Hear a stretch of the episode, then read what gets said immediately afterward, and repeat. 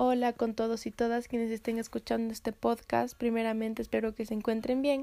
Me presento, soy Jessica Pozo, tengo 19 años, vivo en la ciudad de Quito, en Ecuador, y soy una bailarina que está en su proceso de indagación, exploración, investigación, cuestionamientos y experimentación sobre mi cuerpo y sobre la relación que éste tiene con mi mente, con lo que me rodea y con un sinfín de cosas que me permiten estar presentes en este mundo terrenal.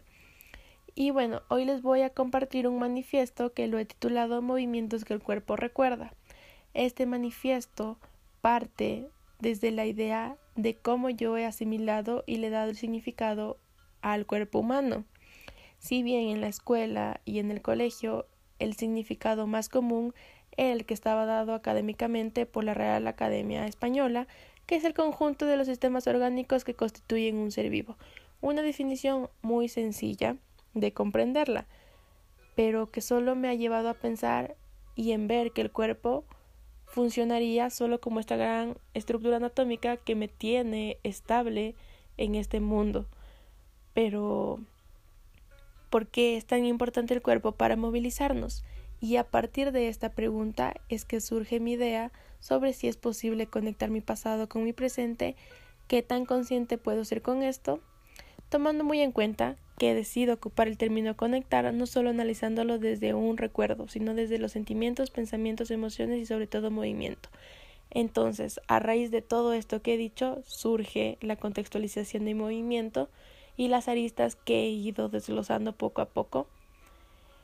eh, y las cuales me han hecho pensar en que sí, soy una bailarina, que está en un constante diálogo con mi cuerpo,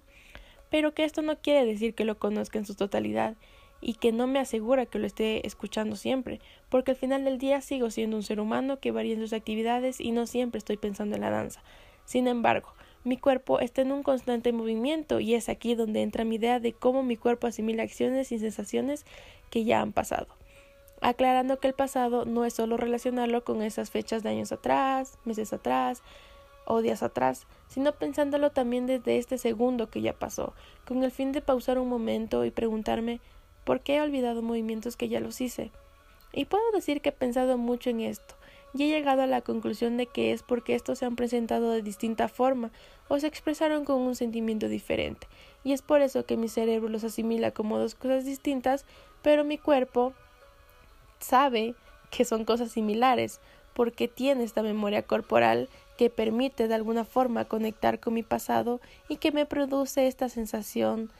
de sorpresa, alegría, tristeza o enojo, y el cual me lleva a recordar momentos en los que me digo, wow, este movimiento lo ocupé en la coreografía de jazz hace dos años, cuando estaba mega feliz por la presentación en el teatro o en este movimiento de piernas que no me agradó mucho cuando lo aprendí en mi clase de house porque el movimiento en sí estaba muy complejo. Entonces, esta idea de analizar el movimiento no tendría sentido si no pienso desde el inicio, desde el cuerpo como tal. Y es por ello que mi idea surge en esta mezcla, en este enlace y en esta relación entre el cuerpo y el movimiento. Porque sería, porque si no se relacionaran entre sí sería como pensar en decorar una casa vamos a poner los muebles, los electrodomésticos, los cuadros, etcétera, pero no, no se tiene aún la casa, entonces cómo se va a hacer. Entonces tiene que de alguna forma estar relacionado o no tendría sentido ni para el uno ni para el otro. Y bueno, claro que puede sonar algo confuso y quizás algo innecesario porque cada día estamos creando y asimilando nuevos movimientos y para qué pensar en los del pasado pero se debe recordar que vivimos entre variaciones de varias personas y entre variaciones de uno mismo y una misma, y ahí lo importante de conectar con lo vivido y pensar en cómo esto evolucionado.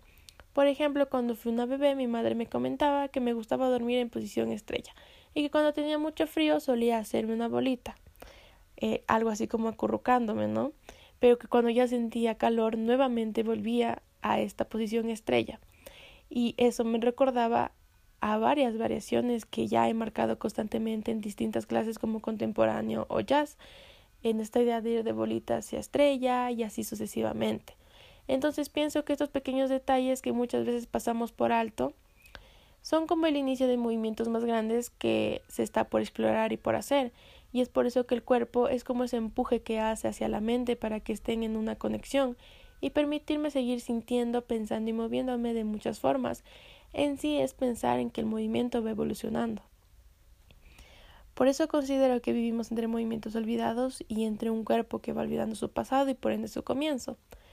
Y por eso es importante pensar desde las células más pequeñas del cuerpo, desde esas cavidades que permiten el movimiento entre huesos, desde el líquido sinovial que lubrica las articulaciones y desde ese pequeño movimiento de pestañear nos hemos olvidado. Y es hora de repensar, de reconocer y de reanalizar la movilidad que tenemos a diario.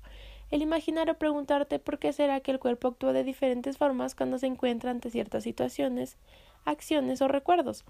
Tal vez el pensar cómo nos mantenemos de pie o cómo nos levantamos son cosas tal vez obvias, pero que en su momento el cuerpo luchó para poder comprenderlas y que ahora ese movimiento sea algo muy sencillo de realizar, porque al final los movimientos corporales van desde lo micro, desde lo macro, desde el pasado y desde el presente. Y bueno, este es el final de mi manifiesto, que lo terminé el 16 de enero de 2021 y que fue parte de una actividad dentro de mi asignatura de técnicas de la danza contemporánea en la carrera de danza en la Universidad Central del Ecuador. Y espero que a través de mi voz y mis palabras puedan generarse preguntas o quizás respuestas sobre esta reflexión acerca de los movimientos olvidados eh, del cuerpo. Y gracias. Nos vemos.